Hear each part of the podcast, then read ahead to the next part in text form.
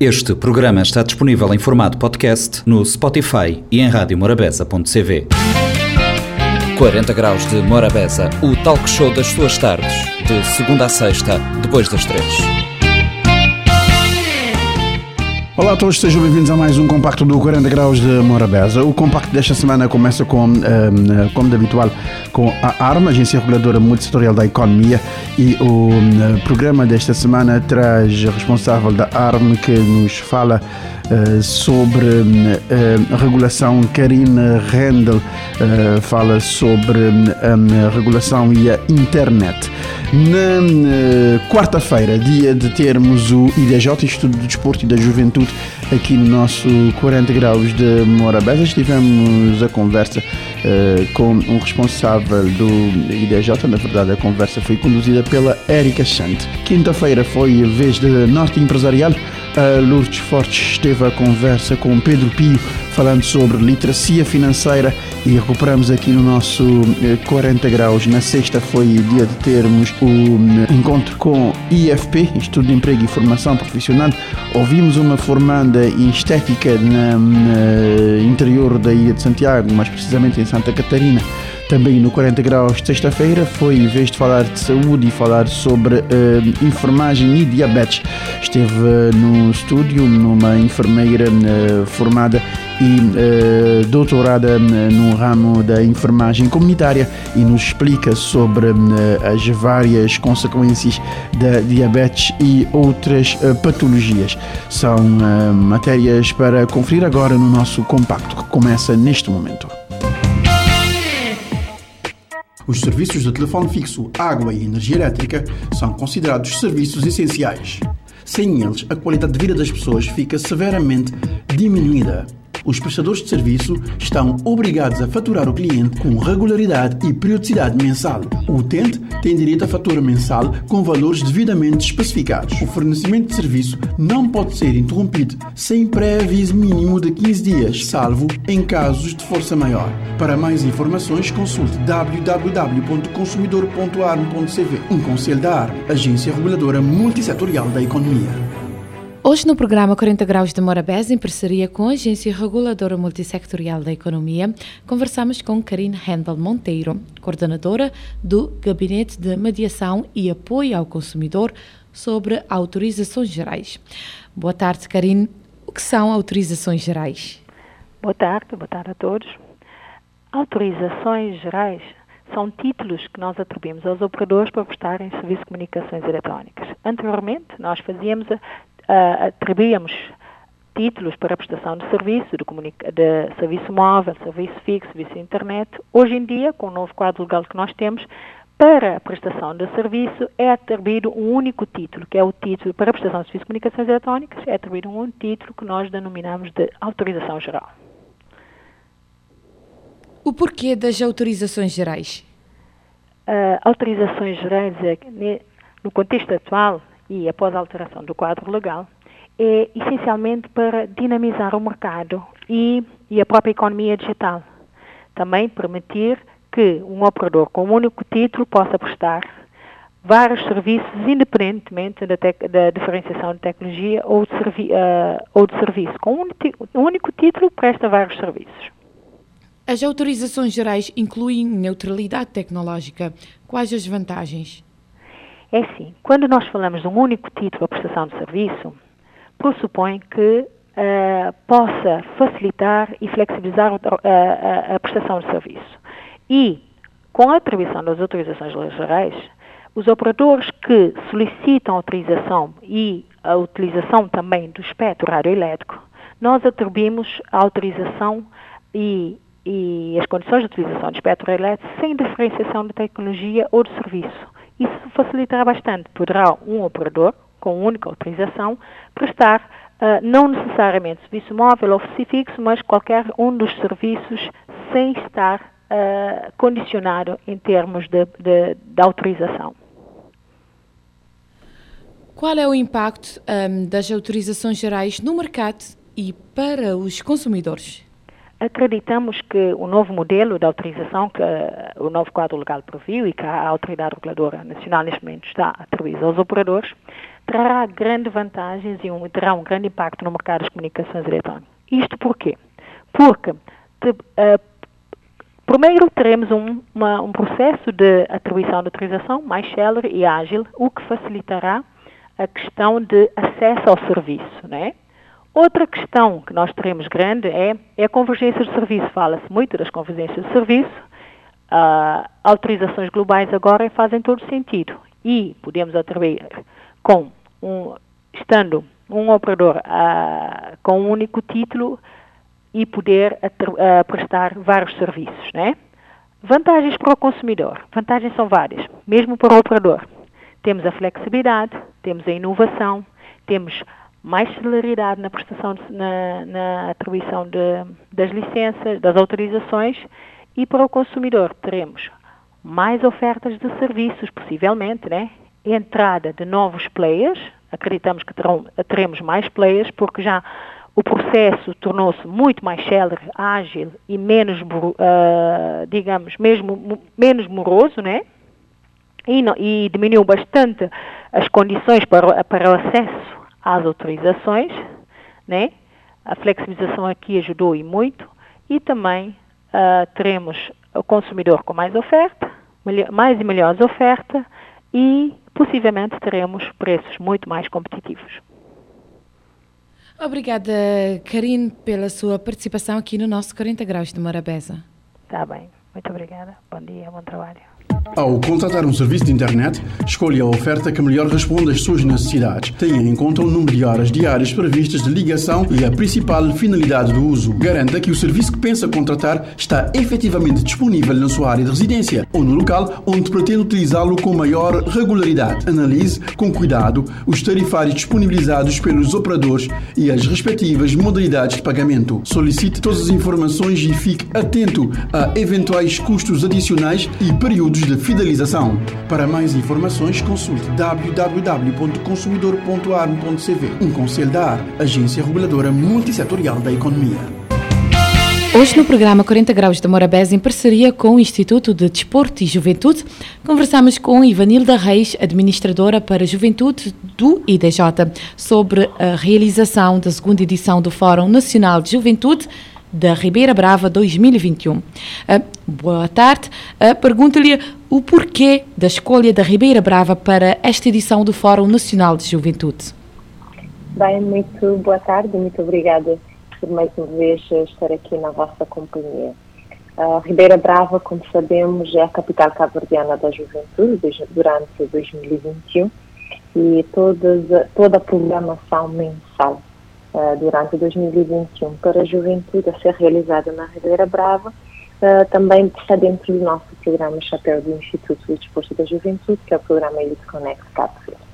E o fórum, por estar uh, dentro uh, enquadrado na iniciativa ou no programa Youth Connect, então nada mais justo do que ser realizado na capital cabo-verdiana da juventude, que é uma iniciativa do governo, não é, implementada pelo Instituto, que leva a, a cidade eh, selecionada e escolhida para receber esta iniciativa durante o ano tudo aquilo que são os programas e as oportunidades e uh, os projetos uh, para a juventude com o objetivo de conectar os jovens da Ribeira Brava com os jovens das outras ilhas e dos municípios de Cabo Verde e da diáspora. Uh a quem este fórum se dedica e como foi feita o processo de seleção para a escolha um, das mesmas? Bom, o fórum é um espaço de, de diálogo entre os jovens e, e, o governo, não é? E, e é todo o processo de, de, de, envolver os jovens no processo de, tomada de decisão e etc. Um, criar aqui um espaço em que os jovens poderão dialogar não só com quem toma as decisões, mas também com entre eles, é? sobre os problemas que os afetam. Portanto, é este o objetivo de anualmente realizarmos uh, este fórum, que é enquadrado, como eu já disse, uh, no programa Youth Connect Cabo Verde, uh, executado pelo Instituto do Desporto e da Juventude, com forte parceria técnica e financeira do Escritório Conjunto do PNUD, Unicef e o FUNUAP, e com forte engajamento também das câmaras municipais, universidades públicas e privadas da sociedade civil. Portanto, este fórum a ser realizado nos dias 16 e 17 de novembro na cidade de Ribeira Brava, sobre o lema uh, Juventude e Desenvolvimento Sustentável em Tempos de Covid. Portanto, teremos ali uh, vários painéis com vários atores da nossa esfera uh, nacional e alguns convidados também a nível internacional para debater sobre as várias temáticas que afetam a nossa juventude nesses tempos difíceis de Covid-19. Portanto, abrimos as inscrições né, no início uh, do mês de outubro. As inscrições decorreram até o dia 31 de, de outubro, uh, onde os candidatos poderiam escolher como queriam participar no fórum, se é presencial ou um, através da, da, opção também online, não é? Porque nós também não queremos deixar ninguém de fora uh, das, uh, dessas duas opções. Poderiam inscrever e uh, o formulário com alguns requisitos que os jovens teriam que preencher e para isso tratava também um espaço onde o júri faz a, a seleção. Infelizmente, pelas particularidades de Ribeira Brava e pela conjuntura, não teremos uh, 100 jovens uh, presencialmente, como nós tivemos no, na primeira edição. Uh, as restrições orçamentais nos fazem optar por uh, apenas ter um representante de cada município, a exceção de Ribeira Brava e Carrafal São Nicolau, por serem serem a, a ilha acolher, mas uh, que deslocará até Ribeira Brava são 20 jovens de, uh, dos outros municípios. Um, este processo de seleção, como eu já disse, é feito uh, online, não é? Através da plataforma de inscrição e uh, vai depender daquilo que o jovem provar durante a sua candidatura, de como poderá contribuir e como está a contribuir no seu município para uh, o desenvolvimento do seu município e de Cabo Verde no geral. Portanto, são 20 jovens a nível presencial e 100 a nível um, online. Então, todo teremos 120 jovens, mais uh, 40 jovens de, de, de, São Nicolau a participar no, no, no fórum. Que requisitos uh, são exigidos uh, aos jovens para o processo de seleção? No, no formulário de inscrições um, de, para o fórum, é claro que o jovem tem que ser a idade compreendida entre os 15 e os 35 anos, não é? Provar que tem uh, alguma uh, intervenção na sua comunidade, nas várias, nas diferentes vertentes, na área do empreendedorismo, na área de uh, ativismo social, ativismo político, um, enquanto estudante, enquanto ator digamos assim, da sua, da sua comunidade e um, conseguir comprovar isto na sua, na sua candidatura, através de, de documentos ou então através de, um, de das perguntas que uh, estarão no, no, formulário. Portanto, não ter participado no anterior fórum, já que também queremos dar oportunidade aos novos jovens que, que queiram participar e, uh, pronto, ter essa disponibilidade também de, para o presencial, de deslocar para Ribeira Brava e comprovar durante a sua candidatura que contribuirá de forma positiva um, no fórum. Que bagagem acha que um jovem ativista um, deve sair com um evento deste tipo? Portanto, é ir para o fórum com a intenção de contribuir, de deixar e de representar o seu município, de ter mais uma voz, digamos assim, do seu município e da sua ilha no fórum, porque do fórum sairá uh, um documento, um documento que é a declaração do Fórum da Juventude, que é a voz da juventude cabo-verdiana uh, junto uh, daqueles que decidem, digamos assim, uh, toda aquela que é, todas, as políticas viradas para a juventude. Portanto, é preciso ter um, em mente. E o jovem também poderá, uh, neste fórum, encontrar, para além daqueles que tomam as decisões, também os outros programas e oportunidades que são, um, estão disponíveis não só a nível do governo, mas também a nível do setor privado e das organizações internacionais para a juventude. Portanto, procuramos ter, para além dos painéis, ter uh, um espaço em que os jovens podem interagir diretamente com as instituições, com os parceiros e que têm oportunidades para eles nas várias, uh, nas diferentes áreas. Portanto, um jovem que participa, para além de conhecer mais ainda aquilo que são as oportunidades, as, instituições, os players uh, que têm opções e oportunidades para eles, também podem se conectar entre si uh, com outros jovens de outros municípios, conhecer um município novo, não é? Ribeira Brava, conhecer uma realidade diferente e regressar com a sua comunidade também com o compromisso de uh, continuar a desenvolver um papel, o seu papel enquanto cidadão, enquanto jovem ativo e protagonista daquilo que é o desenvolvimento também do nosso país. A nível de parceiros, uh, que parceiros estão agregados um, a, este, a, um, a este fórum? Portanto, como eu referi no início, este fórum faz parte do programa Youth Connect Cabo Verde, que, é, que tem um financiamento e, e a parceria técnica um, do escritório conjunto do PNUD, do Unicef e o FNUAP, não é? A Câmara Municipal de Ribeira Brava, que é o município que acolhe a iniciativa Capital Cabo-Verdiana da Juventude, claro, a Câmara Municipal de Tarrafal de São Nicolau e uh, nosso parceiro, os nossos parceiros privados, uh, que devo aqui mencionar, também a CV Telecom com o programa, com o projeto Power Threat, um dos nossos patrocinadores, nossos parceiros privados. Existe alguma plataforma específica onde os jovens podem obter uh, informações acerca deste fórum ou os próximos que podem vir? Sim, as nossas redes sociais estão disponíveis para os jovens uh, que queiram saber mais ainda sobre, sobre o fórum, não? É? a página Youth Connect Cabo Verde, uh, a página do Instituto do Desporto da Juventude, não só no Facebook, mas também no Instagram, o Youth Connect Cabo Verde também está no Instagram.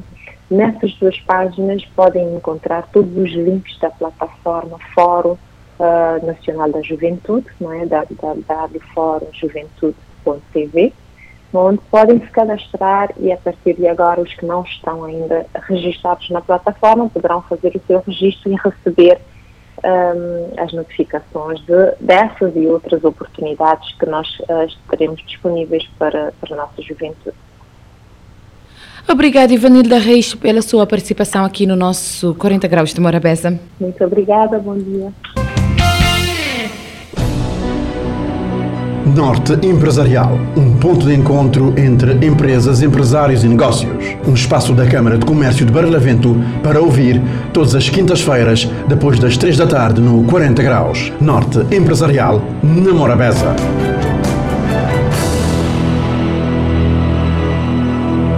Muito boa tarde. O nosso convidado de hoje no Norte Empresarial é o Pedro Pio, presidente do Conselho de Administração da Associação Amusa. Uh, Pedro, boa tarde. Obrigada por ter aceitado o nosso convite. Uh, para começar, ajuda-nos a perceber o que é que faz a Associação Amusa, qual é que é o seu papel e a sua função. Bom, é, portanto, nós é que temos que agradecer. Portanto, obrigado por, por ter-nos uh, convidado para estar em, em direto nesse momento. Uh, a AMUSA uh, é uma instituição de microfinanças, portanto é um pouco mais daquilo que uh, de, de, microcrédito. Portanto, as instituições de, micro, de microfinança sofreu com a alteração da lei número 83, 8 romano de 2015, portanto que veio trazer mais, mais valias às instituições de microfinança. Antes falava-se tão somente do microcrédito. Hoje, as instituições de microfinança falam, para além do microcrédito, eh, tanto eh, eh, poupanças, microseguros e serviços não financeiros. Portanto, eh, a missão eh, de uma instituição de microfinanças tem como missão o microcrédito, poupança, microseguros e ainda serviços não financeiros. Serviços não financeiros, eh, portanto, eh, pode-se eh, eh, dar maior ênfase à formação e capacitação de potenciais, potenciais clientes numa primeira fase, depois eh, passa-se para os clientes júnior e eh, também depois vai-se aperfeiçoando e passa para os clientes séniores e quando atinge alguma maturidade, tanto que normalmente também as pessoas, os clientes, já demandam maior, maior montante, portanto, esses clientes são eh, eh, desengajados portanto, e passados a um eh, banco comercial. Portanto, esse é o percurso, essa é a missão de uma instituição de microfinanças hoje em dia. Portanto, eh, as instituições de microfinança têm eh, patamares. Portanto, vai de quantias mais, mais baixas para quantias que não devem ultrapassar os 800 mil escudos. Portanto, portanto é nessa altura quando uh, os clientes sénios já estão numa fase em que demandam uh, maiores quantia, portanto, esses clientes são desengajados da instituição de microfinança e são passados para uma instituição, uh, um, um, uma instituição clássica, portanto, um banco comercial. Portanto, esse é o caminho que as instituições de microfinança hoje em dia fazem em Cabo Quais é que são os vossos potenciais clientes? Pois, é, é, normalmente as instituições de microfinança trabalham com um público-alvo excluído dos bancos comerciais, os bancos clássicos. Portanto, é uma franja da população que, por, por uma razão de não ter posse, essa população eh, são excluídos dos sistemas eh, bancários portanto, nomeadamente os bancos comerciais. E essa população eh, fazem parte de um rol enorme de, eh, de, de, de pessoas que ultrapassa os 56% da população eh, cabo-verdiana que são excluídos do sistema bancário clássico. Então, as instituições de microfinança têm esse papel de eh, capturar, no, no bom sentido, essa gente, educá-las prepará-las para ter um, eh, um microcrédito. Portanto, nas instituições de microfinança, falamos tudo em micro. É microcrédito, é microseguros, é poupanças, micropoupanças, etc, etc. Essa gente são treinadas para eh, usufruir de um microcrédito também escalonado. Portanto, um, um cliente eh, sénior, eh, júnior, desculpe-me, Portanto, começa com uh, uma quantia mais pequena. Portanto, uma quantia pequena, uh, com um tempo uh, pré-definido, com uma taxa de juro também negociada e para poder atingir a, a, sua maturação. Depois, uma vez reembolsado o capital inicial adquirido, portanto, é preparado para uma segunda, uma, um segundo crédito que já pode ir, pode ser valores maiores. Portanto, e essa, essa fase vai até um montante de 800 mil escudos, salvo um ou outro, eh, pode até eh, eh, ir um pouco mais, até 1.500, mas são casos excepcionais e normalmente quando entra instituições financeiras, eh, como por exemplo o Estado de Cabo Verde ou ONGs nacionais, pode-se eh, ir um pouquinho a mais desse valor de 800 pontos. Por isso, eh, quem são, eh, respondendo à sua pergunta, quem são os potenciais beneficiários de uma instituição de microfinanças?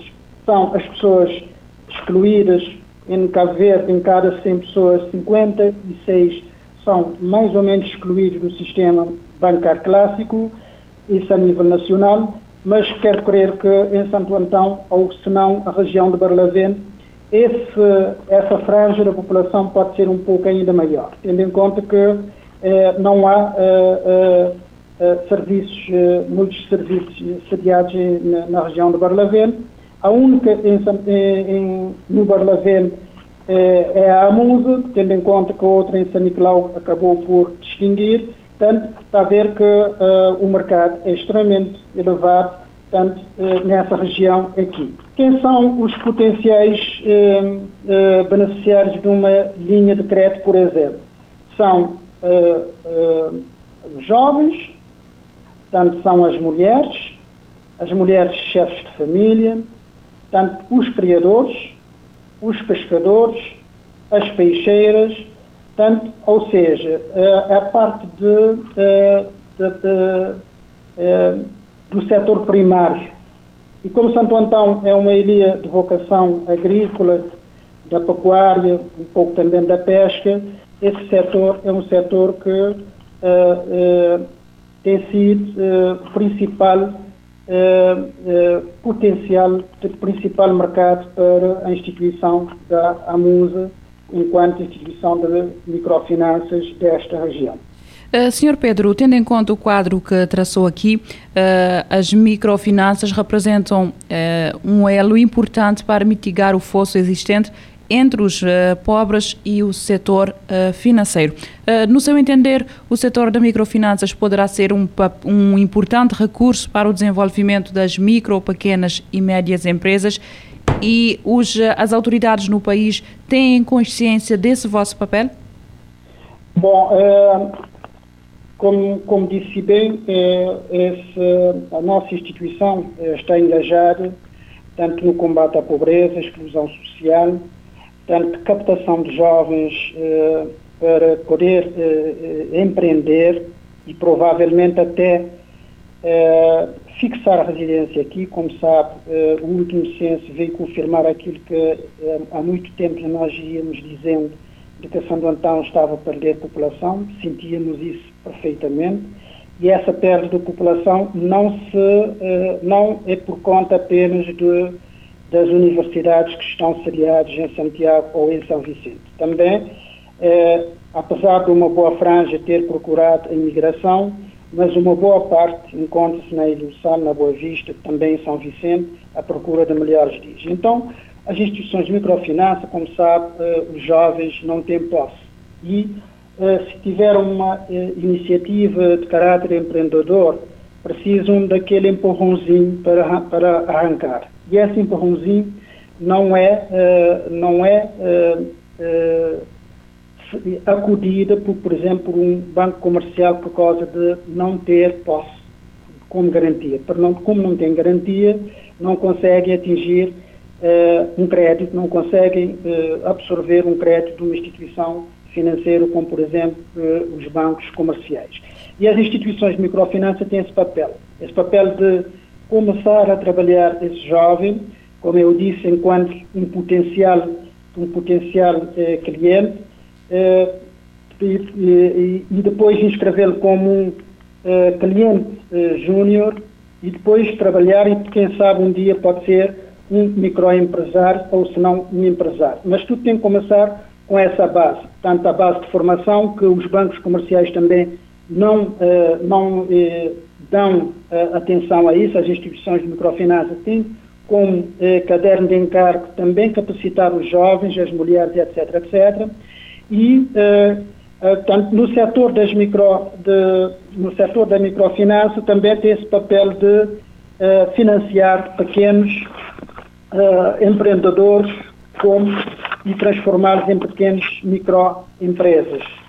Portanto, para tanto, uh, há o Progarante, há o Procapital, mas ainda neste momento uh, uh, tem-se falado muito, mas ao que tudo indica tem recorrido uh, mais aos bancos comerciais para desempenhar, ajudar tanto a fazer esse papel. Se bem que para a Ilha de Santo Antão provavelmente muito pouca coisa tem sido mesmo no Progarante, tanto maior parte dos investimentos, como sabe, tem sido a nível mais de Santiago. Portanto, reconhecem é, ou não, essa é uma outra história. Portanto, porque nós é, tinha, vínhamos trabalhando é, com, é, tanto na lei 15 de 2007, portanto, lei número 15, sétimo romano de 2007, depois, em 2012, começou-se a preparar uma nova lei que em 2015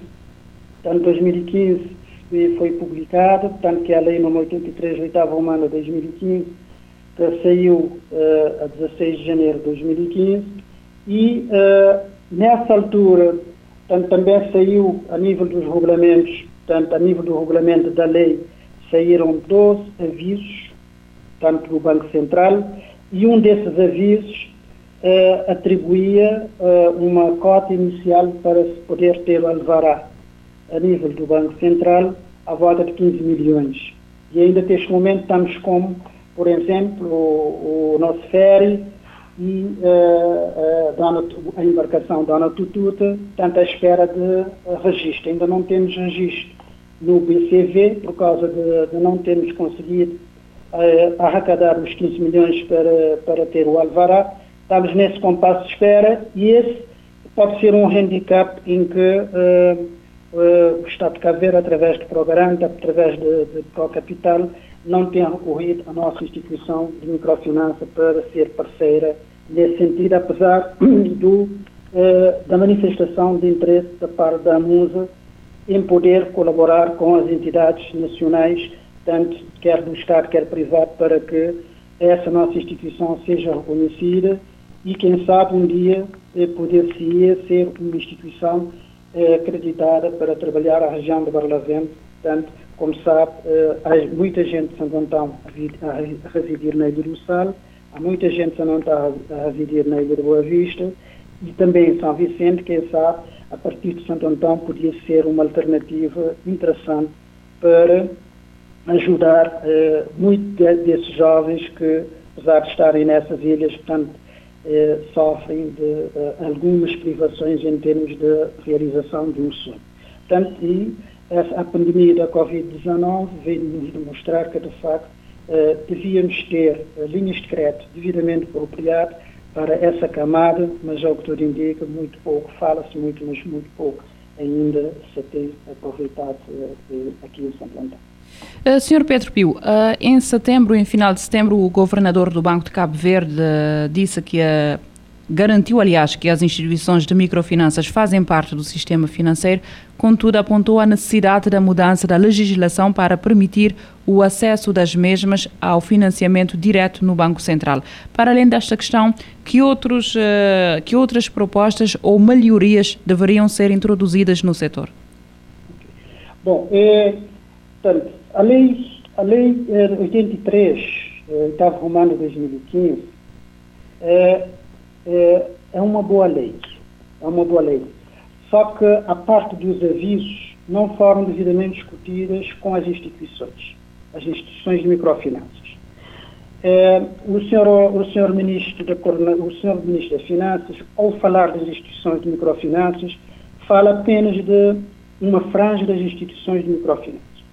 Portanto, é, tem tido uma, uma, uma discriminação negativa em relação às ilhas. Portanto, só para ter uma ideia, uma ideia, em 2016, quando saiu essa lei, lei 83, oitavo romano de 2015, em Cabo haviam três instituições de microfinanças. Ou seja, cada ilha tinha pelo menos uma instituição de microfinança, com exceção da ilha da Boa Vista e Ilha do Sal. A Ilha do Fogo até tinha duas. Portanto, neste momento, só são reconhecidas sete instituições de microfinanças.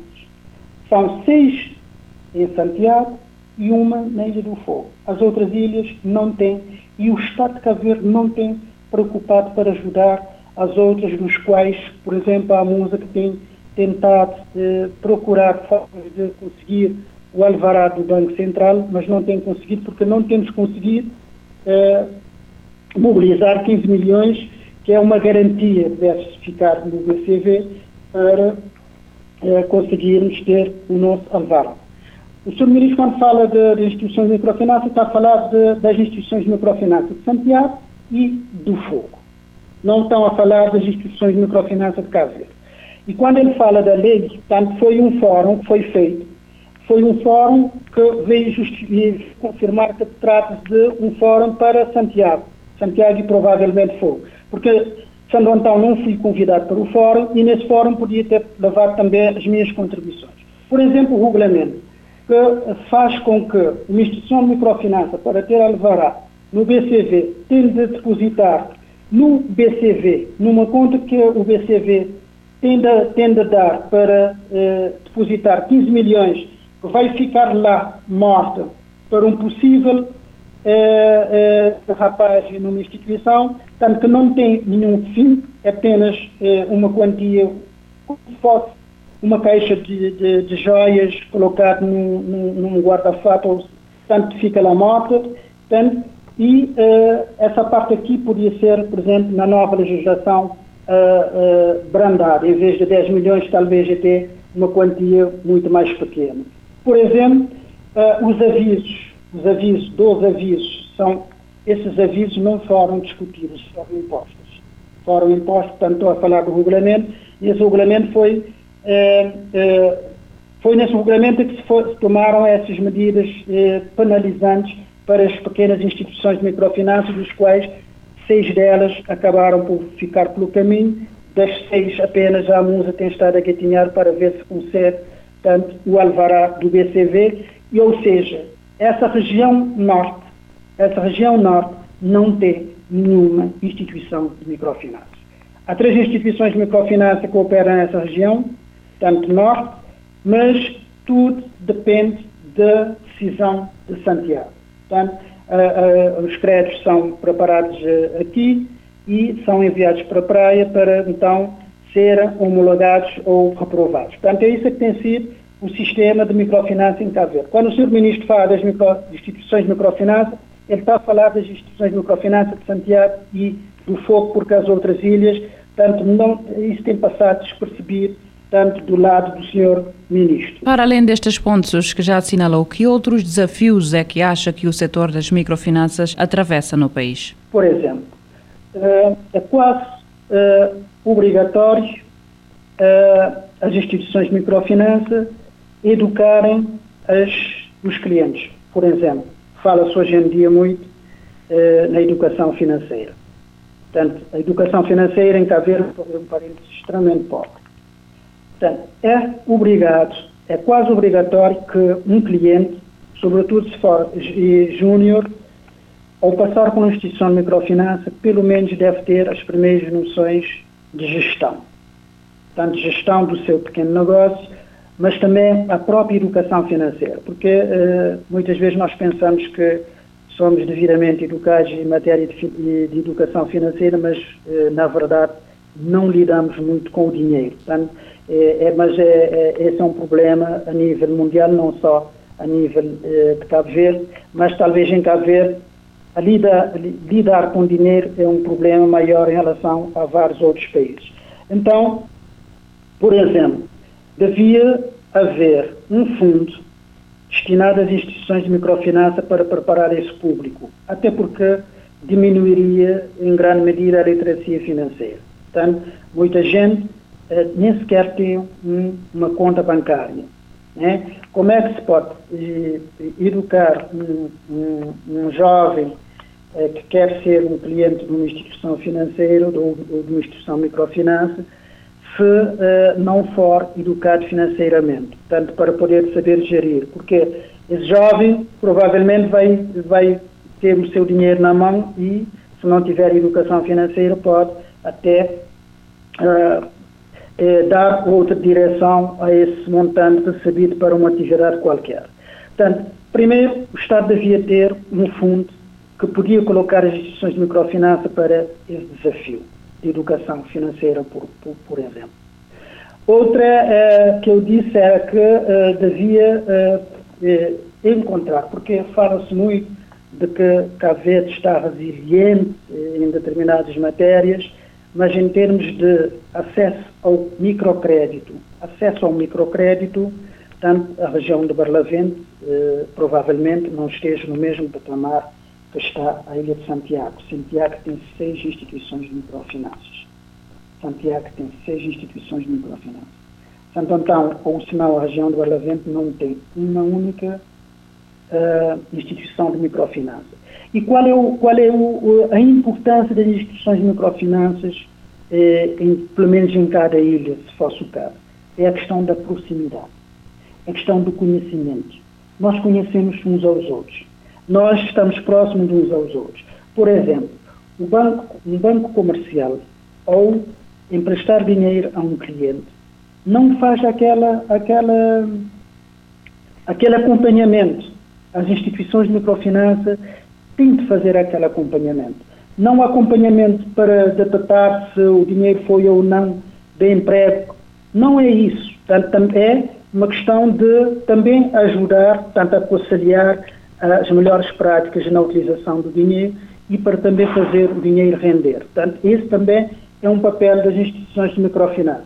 Mas esse, esse, esse papel das instituições de microfinança é, é, é quase que uma obrigação, mas não, é, é, não há nenhuma garantia de um fundo para é, as instituições de microfinança desencadearem esse tipo de atividade juntamente dos potenciais clientes tanto da instituição. Portanto, é, tem que ser um esforço é, da instituição e normalmente esse esforço é pago pelo cliente tanto na, através da taxa de juros. Obriga com que a taxa de juros seja um pouquinho mais alto para poder fazer tudo isso, acompanhamento, etc, etc. Senhor Pedro Pio, para além de todas estas questões, a Câmara de Comércio de Barlavento tem trabalhado junto da vossa instituição. Uh, em que é que isso se baseia? Bom, uh, a Câmara de Comércio tem sido uh, o principal parceiro da AMUSA na matéria de, de, de microfinanças, porque a Câmara tem noção de que uh, a Ilha de Santo Antão, ou se não a região de Barlavento, uh, não tem podido até agora uh, tirar o maior partido das oportunidades de microfinança. E provavelmente também por isso é que essa região, a região de Barlavento, nomeadamente São Nicolau e Santo Antão, tem vindo a perder população porque falta de iniciativa, falta de iniciativa, mas estão, talvez nem sequer falta de iniciativa, se é calhar falta de meios para uh, implementar uma atividade, uh, um micro, uma micro, um micronegócio, etc, etc. E a Câmara tem sido um parceiro, juntamente uh, de, da AMUSA, temos tido encontros interessantes, tanto no sentido de tentar desbravar caminho para que a AMUSA possa sair, nesse caso, uh, de, de, de, dessa, dessa situação de uh, não uh, inscrição no BCV. Está certo então, Sr. Pedro Pio, muito obrigada. Até uma próxima. Obrigada, nós. Norte Empresarial, um ponto de encontro entre empresas, empresários e negócios. Um espaço da Câmara de Comércio de Barlavento para ouvir todas as quintas-feiras, depois das três da tarde, no 40 Graus. Norte Empresarial, na Morabeza.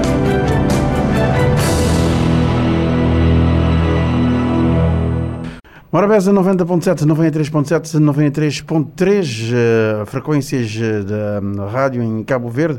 E agora vamos aqui no 40 Graus de Morabeza falar um pouco sobre uh, diabetes e uh, a evolução uh, das, das doenças cá no, no nosso arquipélago. Tenho comigo a enfermeira Ângela Correia, Ângela Correia, Ângela Brito. Tinha comigo a enfermeira Ângela Brito, Ângela Brito que é do Centro de Saúde de Monte Sossego e uh, que está cá aqui no 40 Graus, de lembrar que é uma parceria com o, uh, os Centros de Saúde e a Delegacia de Saúde e uh, o Hospital Batista de Souza e a Associação de Diabetes. Ao longo dessas três semanas, vamos a cada sexta-feira receber cá um convidado diferente, falando de um tema relacionado com, com a evolução e com a diabetes cá em, em Cabo Verde. A enfermeira Ângela Brito tem um Começa, começamos por falar sobre a evolução da, das, das epidemias cá em Cabo Verde. Uh, doutora uh, enfermeira Ângela, muito boa tarde, obrigada por ceder ao convite, estar cá no 40 Graus de Morabeza. Eu gostaria de que me fizesse uma apresentação e a senhora está no ramo da enferma, enfermagem desde quando? Um, sou, portanto, sou enfermeira há 34 anos que trabalho no, no Serviço de Saúde uh, Público eu sou é, licenciada em enfermagem e especialista em enfermagem comunitária e mestre também em enfermagem comunitária. Em primeiro lugar, gostaria de agradecer o convite que me foi formulado e também desejar também uma boa tarde lá em casa para os rádios ouvintes. Enfermeira Ângela, ehm, que é, é, a enfermagem comunitária é, é, a sua área de atuação, é uma enfermagem que se faz próximo de, de pessoas com, com diversas, diversas enfermidades, diversas doenças e uh, vamos, na, na, conversa vamos incidir sobretudo sobre a diabetes. Uh, gostaria que me falasse da, da evolução cá em Cabo Verde de, de, dessas patologias. Em Cabo Verde, Cabo Verde está em plena transição epidemiológica, com, a, com as doenças infecciosas, infecciosas a diminuírem, e as doenças crónicas aumentarem, e dentre elas a diabetes mellitus. É? Já apresenta um peso bastante significativo, sendo assim torna necessária capacitação de recursos humanos, mobilização de recursos financeiros e tecnológicos para fazer face a essa nova realidade. A senhora falou de, de doenças, uh, doenças crónicas, a diferença entre doenças crónicas e, e Uh, e os outros tipos. Qual, qual, é que é a diferença entre um doente crónico e. Doenças crónicas e doenças infecciosas. E, um doente, e uma doença infecciosa? Sim. Eh, antigamente nós tínhamos, eh, nós tínhamos, as, tínhamos as doenças infecciosas, nomeadamente as diarreias, entre outras, que hum, eram causa de, de mortalidade. Mas hoje essas doenças já diminuíram. Um, e hoje estamos presentes a doenças crónicas não transmissíveis são doenças de tratamento prolongado, não é? E que não se transmite de uma pessoa para outra. Enquanto as doenças infecciosas trans são transmitidas de uma pessoa para outra. Exatamente. Uh, uh, mas falando em, em, específico da, da diabetes, que é uma, uma doença que não é transmissível, uhum. mas é hereditária. Pode ser. Pode ser. Pode ser pode ser hereditária. E isso, e isso é, que é, é que é. Gostaria de saber também qual é que é a importância de, de uma pessoa ter uh, um, um, doente, uh, um doente diabético, ter por perto um, um, profissional de saúde. Qual é, qual é a importância de, desse profissional de saúde estar perto e de, e de acompanhar? Em primeiro lugar, eu gostaria de dizer que a diabetes, cientificamente conhecida como diabetes mellitus, é uma doença crónica não transmissível caracterizada por aumento da glicose, ou seja, açúcar, no sangue.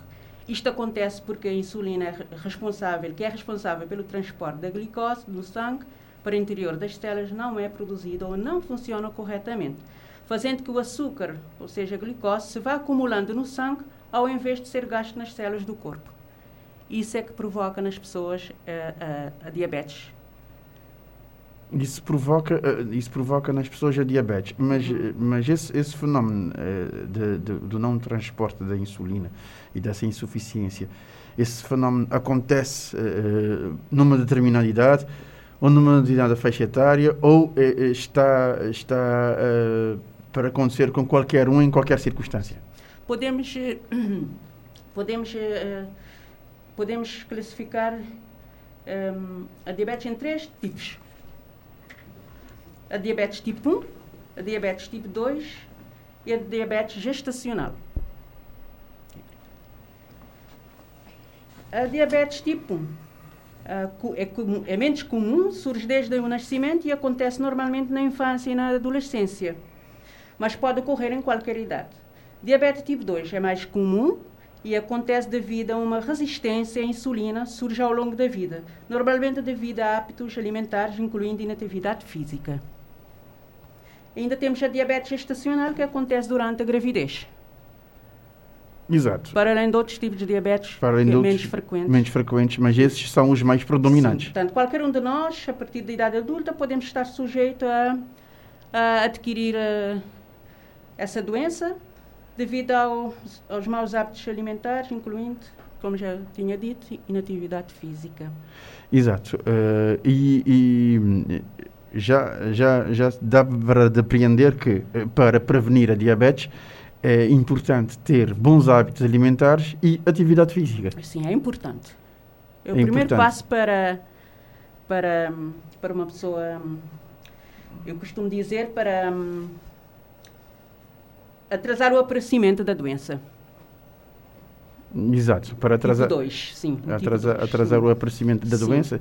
Estou a falar agora num, num caso de, de, de pessoas que uh, não tiveram a diabetes uh, na, na, infância, como, é, como a senhora acabou de explicar, que é um caso raro, e uh, são pessoas aparentemente normais, digamos assim, que acabam por, que podem adquirir a diabetes por, por diversas causas, e uma das causas mais frequentes é o fato de ter mau hábito alimentar e ter uma vida sedentária, Uh, não fazer exercícios e não, não fazer uma, nem sequer uma caminhada ou coisa assim parecida.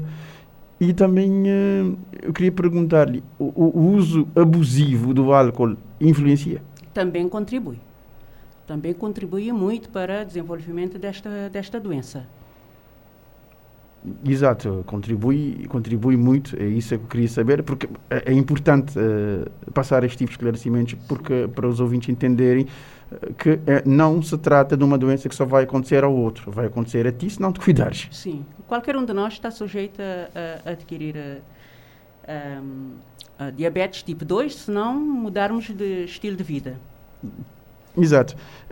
Temos um inquérito, segundo o inquérito de doenças não transmissíveis, a taxa de prevalência de diabetes mellitus situa-se em 12,7% na população dos 25 aos 64 anos de idade, sendo esta prevalência uma das mais elevadas do continente africano. 12,25 é muito. É, é muito. É muito. E, Isto é, isso já há uns anos atrás. O estudo não, Portanto, está, não está devidamente atualizado. Sim, e a OMS prevê que até 2030 o número de indivíduos com diabetes será aproximadamente 366 milhões e ainda prevê que em 2035 pode-se alcançar 471 milhões se as medidas urgentes não forem tomadas. E quais são as medidas urgentes? Medidas urgentes, nomeadamente eh, mudar o estilo de vida, como já, já tinha dito, melhorar uh, os hábitos alimentares, fazer atividade física, parar de fumar, diminuir o consumo de bebidas alcoólicas. Essas são as principais medidas que cada um de nós deve ter para ter uma qualidade de vida uma qualidade de vida que se aceite e que não satisfatória. satisfatória. Uh, falando falando do, do, tratamento que é que é um tratamento prolongado é um tratamento uh, contínuo digamos uma doença assim crónica é por toda a vida por toda a vida é uma doença crónica o tratamento terá que ser feito toda, toda a vida. E, e, e, qual é o papel do, do enfermeiro nestas circunstâncias porque o enfermeiro acaba por lidar com um doente diabético quase que quase que diariamente e tra, uh, o doente faz parte do, do, seu dia a dia, digamos assim. Eu, antes disso, eu, eu gostaria de, de, falar um pouco sobre as complicações Pode que essa falar. doença acarreta, as, é? as complicações, uhum. exato. Também porque... queria lembrar as pessoas lá em casa alguns sintomas clássicos que a pessoa tem que estar atento, que é a sensação de sede exagerado, aumento da fome, vontade frequente de urinar, boca seca, emagrecimento, alteração da visão, entre outros sinais e sintomas, as pessoas têm que estar atentos. Se tiverem qualquer desse tipo de sintoma, devem dirigir imediatamente a uma consulta para ver o que se passa. Um, as complicações, sabendo que as, as, complicações dessa doença crónica geram incapacidades funcionais marcantes com custos elevados para os sistemas nacionais de saúde e contribuem para diminuir a qualidade e o tempo de vida das pessoas, torna-se necessário perceber quais são os fatores que contribuem para o aumento crescente da incidência de diabetes mellitus em Cabo Verde e no mundo, sabendo que o ser humano é uma estrutura complexa, integrante as diferentes valências físicas, sociológicas, económicas e culturais, a doença ou as lesões não só afetam as estruturas físicas, mas também o funcionamento integrado do ser biopsicossocial, quer dizer, o homem no seu todo. Nesta perspectiva, e ainda segundo temos uma enfermeira norte-americana, uma teórica, um, ehm, Dorothea Oren, uh, diz que a enfermagem deve planificar com, com base, respondendo à sua pergunta, o que é que o enfermeiro pode fazer, com base em juízos práticos e reflexivos, o método ajuda, de acordo com as necessidades específicas de cada doente, incluindo cinco aspectos fundamentais, que é atuar ou fazer por outrem, aquilo que o outro não consegue fazer, nós devemos ajudar a fazer. Um, orientar, fornecer apoio físico ou psicológico, proporcionar e manter um ambiente que apoie o desenvolvimento pessoal e ensinar. Exato. Uh, são, são, são aspectos fundamentais também E, e, a presença de um profissional de saúde, de um enfermeiro, é muito é importante. Muito importante. É, ainda de, posso também uh, enumerar algumas complicações mais frequentes, são as doenças cardiovasculares, que são a primeira causa de morte em Cabo Verde, a neuropatia, que tem a ver com os nervos, rinopatia, que tem a ver com problema nos olhos, nefropatia com problema dos rins, estas são as complicações, complicações mais frequentes que os portadores de diabetes podem, podem ter. E temos o pé diabético. Aí o enfermeiro tem um papel importantíssimo. É porque o pé diabético é uma das grandes complicações, pois tem muito a ver com as amputações que levam o indivíduo a ficar semi-dependente ou, na maioria das vezes, dependente, trazendo consequências graves para o indivíduo e para a família. O enfermeiro é um dos principais responsáveis no seio das equipas multidisciplinares para a educação, para a saúde e na prestação de cuidados. Exato, e, e, o enfermeiro acaba por, uh, por estar inter, interligado na vida de um doente diabético, uh, digamos assim, a partir do momento que, está, que a doença é crónica, está ligado para o resto da vida do, do, do próprio doente. E, e acompanhando, e, e, da própria família, da que própria tem também, família, que, que, tem, que acaba por sofrer efeitos colaterais de ter um membro doente diabético. Porque tem, que tem a ver cuidados com a alimentação e com outros aspectos da vida que vai mudar drasticamente. Sim, eu posso dizer que a educação para a saúde do portador de diabetes deve ser contínua e iniciada logo após o diagnóstico, logo após o diagnóstico. É importante que o plano de cuidados seja de comum acordo e que o mesmo esteja, uh, portanto, o portador esteja ciente das mudanças necessárias para obter qualidade de vida. Portanto, automaticamente, quando a pessoa é diagnosticada um, a doença, não é? Porque é portador, diabético deve ser logo conduzida a uma consulta de enfermagem. A consulta de enfermagem tem o objetivo de conhecer a história do portador, como também seu contexto social. É econômico, grau, a situação socioeconômica, grau de escolaridade, avaliar o potencial para o autocuidado e as condições de saúde. É importante que o enfermeiro estimule e auxilie os eh, portadores de diabetes a desenvolver os seus planos de autocuidado em relação aos fatores de risco identificados durante o acompanhamento. Um, assistência de enfermagem também ainda para os portadores de diabetes mellitus precisa estar voltada para um processo de educação em saúde que auxilie o portador a conviver melhor com a sua condição crónica, reforçando sua percepção de riscos à saúde e desenvolvendo habilidade para superar os problemas, mantendo a maior autonomia possível e tornando-se corresponsável pelo seu cuidado. As ações devem auxiliar a pessoa no conhecimento do seu problema de saúde os fatores de risco existentes, identificar vulnerabilidade, prevenir complicações e obter um bom controle de fun funcionamento do organismo, que em geral depende da alimentação regular das práticas de exercício físico. Gostaria de falar de um outro aspecto que, que não pode passar ao lado de, desta conversa que estamos aqui a ter, que é uh, o, o, o, a pandemia, o confinamento todo esse, todo esse fenómeno da saúde pública mundial que, acabamos, que estamos atravessando e graças a Deus estamos a, estamos a ter eh, bom desempenho nestes, nestes últimos meses. Graças à vacinação. E graças à vacinação. Uh, como é que foi trabalhar eh, com doentes crónicos numa altura de pandemia e de confinamento? Olha, tivemos que, em cada fase tivemos que adotar estratégias para que essas pessoas não ficassem sem o acompanhamento, nomeadamente sem a medicação. Uh, mas as pessoas continuaram a fazer os seus exames laboratoriais fizerem, faz, e, e, continuaram a fazer as suas consultas, já não num número assim muito.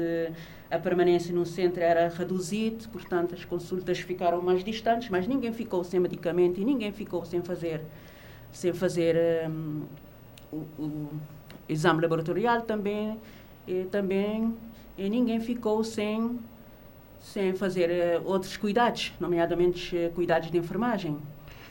Importante é que, uh, mesmo com a, com a pandemia, não ficaram, não ficaram desamparados. Não, porque não. a preocupação. Todos a preocup... os programas continuaram com, de, de, de, forma.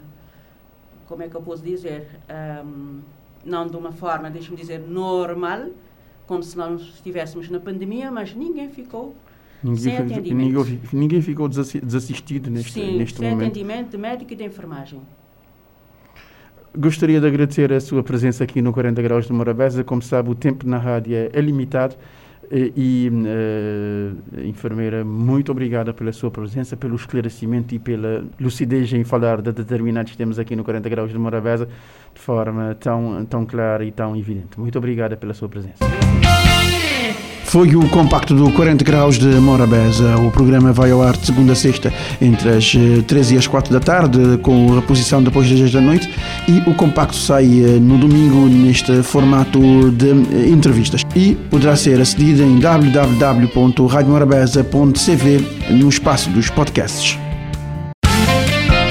40 Graus de Morabeza, o talk show das suas tardes, de segunda a sexta, depois das 3. Este programa está disponível em formato podcast no Spotify e em radiomorabeza.cv.